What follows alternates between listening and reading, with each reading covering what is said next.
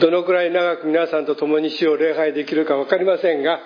主が良しとされた時まで皆さんと共に私たちの主を礼拝したいと思います。皆さん良い年末年始を過ごされましたか？どっか行かれました？行かない方が良かったですね。私はどこも行きませんでした。その代わりテレビをいっぱい見ました。特に年末だったかちょっと覚えてないですけど面白かったのはあの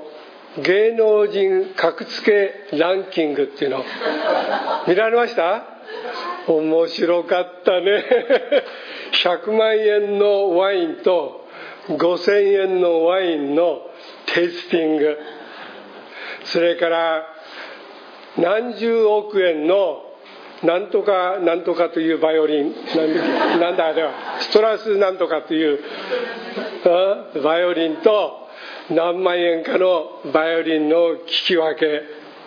それからプロのいわゆる演奏者とそれから大学か高校のいわゆる優勝したグループの演奏者の聞き分け。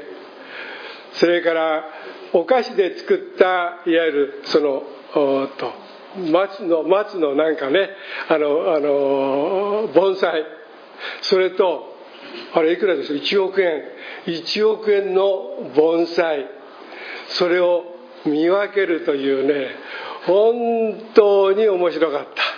た。あんな面白いあのプログラム。久しぶりに見て家中でゲラゲラ笑いながら見ましたし特にあの中のあの61連勝したで何でしたっけ？ GACKT。かっこいいね。61回もノーミステイクですよ。で彼の前でミステイクをしたあのなんだちょっと顔に色塗ってる。あそうなんとかなんとかというグループ。だだだなんとか？あボンバそうボンバーのグループ彼がまるで萎縮しちゃってね。本当に面白い。あのテレビも見ました。その他いろいろなテレビも私は好きですから特に BS の特集などをたくさん見ました。それとまとめて第4週は私の奉仕がなかったのでですから気分的にかなり余裕ができてそしてたくさんの本を読みました。そのテレビを見また読んだ本からいろいろ考えさせられたことがありましたので主から与えられたメッセージとして共に皆さんと分かち合いたいと思います。一言お祈りいたします。恵み深い主よ2020年新しい年も第2週まで来ましたが今年も死と共に歩める恵みを与えてくださり機会を与えてくださり心から感謝をいたします。私たちがこれから体験するあらゆる良いことも悪いことも楽しいことも悲しいことも含めてその中を通してあなたの御言葉の真実をあなたの御言葉の素晴らしさをあなたの御言葉の強さを味わうことができるように私たちを持ち私たちの心を整えてください。時を同じくして主に対する礼拝が全ての諸教会で持たれております。北は北海道の雪の中から南は沖縄離島の暖かいところ。都会の大きな歴史のある教会から開拓の数人の集まっているところ。その歴史の長さ短さ規模の大きさ小ささに関係なく主の皆によって集まるところに主ご自身が共にいてくださるという約束を持って私たちはそれぞれの礼拝を捧げようとしております。どうかこれから捧げる私たちの礼拝が主の御心にかなう良き香りとして立ち上ることができるように私たちの心をまた私の言葉を主を守ってください。これからの御言葉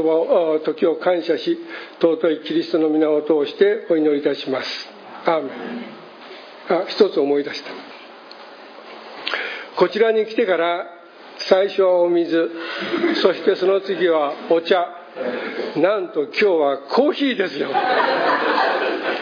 なんかだんだんグレードアップしてきて次はお菓子がつくんじゃないかな。まあもうこれはいいです。お水だけで結構です。余計な忖度はしないでお水だけ用意してくださいは結構ですのでよろしくお願いいたします。私が見たいくつかのテレビの中で特に心にかかったのはあの NHK の BS のいろいろな特集の中で大災害という特集がありました。もしかしたら皆さんご覧になったかもしれません。それは今まで100年に一度と言われた大きな災害がそれがいわゆる気象変動のために何年かおきにもしかしたら毎年来るような時代になったということでした。そこで特にウォーターフロントのいわゆるニューヨークとかあるいは東京とか上海とかハンブルグの港町がテーマに上がってましたが高潮と台風の合作によって6メーターから7メーターの高さに水が上がってきた時に都市を守りきれない。それをどうしようかという特集でした。都市の周り全体に7メートルの塀を作るわけにはいかない。都市を囚人の監獄にすることは不可能ですから。そしてそこで言われたことは私たちは今まで常識あるいは非常識と言われたことがこれが変わってきて当たり前になる時代になりつつあるということをよく理解してこれからの人生設計を築いて都市設計を考えていかなければならないということでした。で私たちは皆さんは特に千葉に住んでいる皆さんはそういったことを肌で感じてこられたと思います。怖いことですけれどもこれからあのようなことがもしかしたら何年かに一度あるいは毎年起こるかもしれないということを前提にして私たちは人生設計をしていかなければならないということでした。もう一つ私はいろいろの本を読みました。その本が総計して言っていること。それは時代が大きく変わりつつあるということです。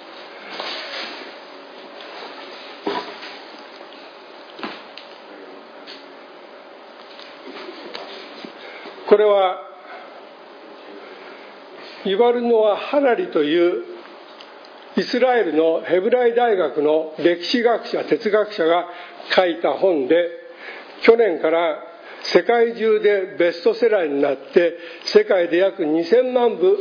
売れているという本です。1巻2巻両方ずつ2ボリュームです。でこのホモ・サピエンスというのはいわゆる人類の過去の歴史について語っていてどうしていわゆる人類だけが生き残ってこのような素晴らしいものになっていったかということです。そしてもう一つはホモ・ディオスというのはこの人類がデオスというのはデウス神ですから神のような存在になりつつある未来ということについて語っているわけです。そしてそのような時代のいわゆるに対してどう対応したらよいかということがこの21のレッスンということで同じ作者が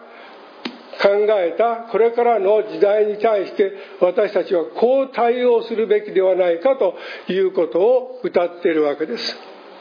でもう私たちの時代彼らが言ってることは今まで1980年代までは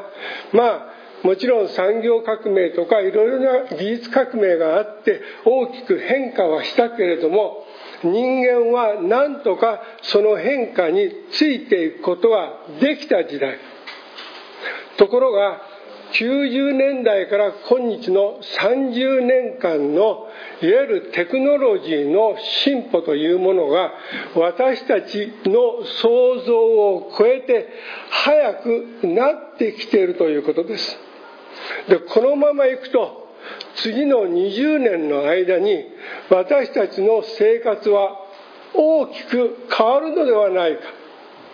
特に技術革命いわゆる科学技術やあるいは産業技術やあるいは農業技術やまた医学の技術などが変わっていって皆さんもすでにもう言葉だけは知ってらっしゃる。AI アーティフィシャルインテリジェンス人工知能ですね。人工知能が今度は AGI いわゆるさらに進歩した知能となって今まではデータをこの中に機械の中に入れてそれから自分で学習してさらに進歩したコンピューターになっていくというのが今度はそれを前もって植え込んであって自分で全て研究してどんどんどんどん増殖するようなコンピューター AI になっていくという時代がすでに始まっているということでした。そういう時代に対して私たちはどうしたらよいかというのが彼の提案であり彼のメッセージであります。読んでいて本当に面白いですしとても将来のことを不安に思います。彼の特別なセミナーが去年中国の上海で行われました。そのセミナーに世界中からたくさんの人が集まっていろいろ彼のこの3冊の本を土台に語ったことによってじゃあ私たちは中の最後に Q&A の質問の時が持たれて私たちはこれからどうしたらよいのですか？という質問された時に彼が言った言葉がいわゆる人間力のアップということです。私たち人間が自分の中のいわゆる知識とか体力とかいろいろな面をアップして機械のいわゆるテクノロジーに対応していかなければならないような時代を迎えつつあるということを彼は言っております。でその中で特にもう一つこれも彼も言ってますがこの人 GAFA。知ってらっしゃいますね？これは？ Google。うちの家内はぐるぐるといつも言ってますけど。それからアマゾン。フェイスブック。そしてアップル。この4つのメガカンパニー。この4つの昨年のいわゆる売り上げだけで世界 GDP が世界第4位のドイツの予算に匹敵するほどということ。それほど大きな力を持ちつつある。で恐ろしいことはこの GAFA を通して私たちのクリックするたびごとに集められるビッグデータ。私たちのインフォメーションが全部これに集められているということです。このいわゆるテクノロジーとこのビッグデータが合作して人々をコントロールするようになる時代が来るということでそれの一番的確な、まあ、起こりつつあるのは中国ですね。中国ではいわゆるあの監視カメラというのが今年中に2億になると言われています。2億の監視カメラが全てのコーナーで私たちの行動をチェックしていてすでに中国の人たちの間ではその人のいわゆるランキング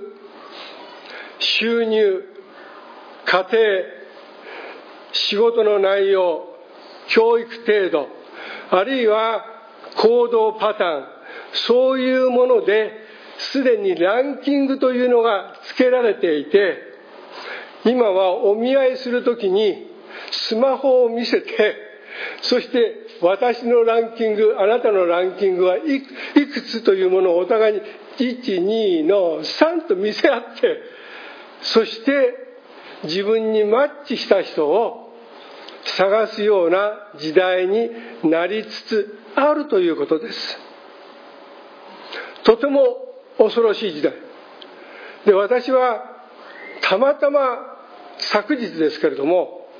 Google から突然あるデータが出てきたんです。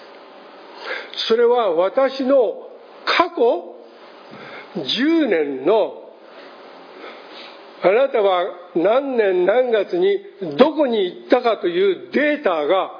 出てきたんですよ。びっくりしました。Google の方のこれはサービスか何か知りませんが Google を通していろいろロケーションを探したりあるいは Google を通してマイクを通して何々をちょっと教えてちょうだい。あるいは何かの本を探してくれる。そういったデータが全部蓄積されて私がいつどこで何を何をしたまでは出てこないんですけどいつどこに行ったということまでその時に撮った写真もついて出てきたんです。びっくりしたですよ。そういう時代に私たちは入りつつあるということです。そこでその上海のセミナーで質問した人じゃあそのような時代になって私たちはどう対応したらよいかに対してこの原井さんがおっしゃったことは私たちの基礎的な人間力のアップそれから私たちのアイデンティフィケーション一体自分はどういう人間であるかどこの国のどういうところに どういう目的を持って私たちは生きているか働いているか何をしているかということの自分を明確に知るということがこれからとても大切ではないかと言っておりました。同じように人間力のアップということで今人生100年時代という言葉を皆さん使ってらっしゃいますね。この言葉を最初に言った人はロンドンのビジネススクールの教授でリンダ・グラットンさんという方です。その方がライフシフトという本を書いてその中で人生100年時代ということをおっしゃってそれを安倍さんがピックアップして人生100年時代のプロジェクトを立ち上げていった。そういうことです。そういう時代で彼女も言ってることは私たち全体が自分いわゆる人生を100年生きていくためには自分の体力精神力彼女はクリスチャンかどうか知りません。霊力とは書いていない。でもあらゆる面で自分を強くしていかないといわゆる100年時代を迎えることは送ることは有意義に過ごすことは難しくなるんではないかと言われているんです。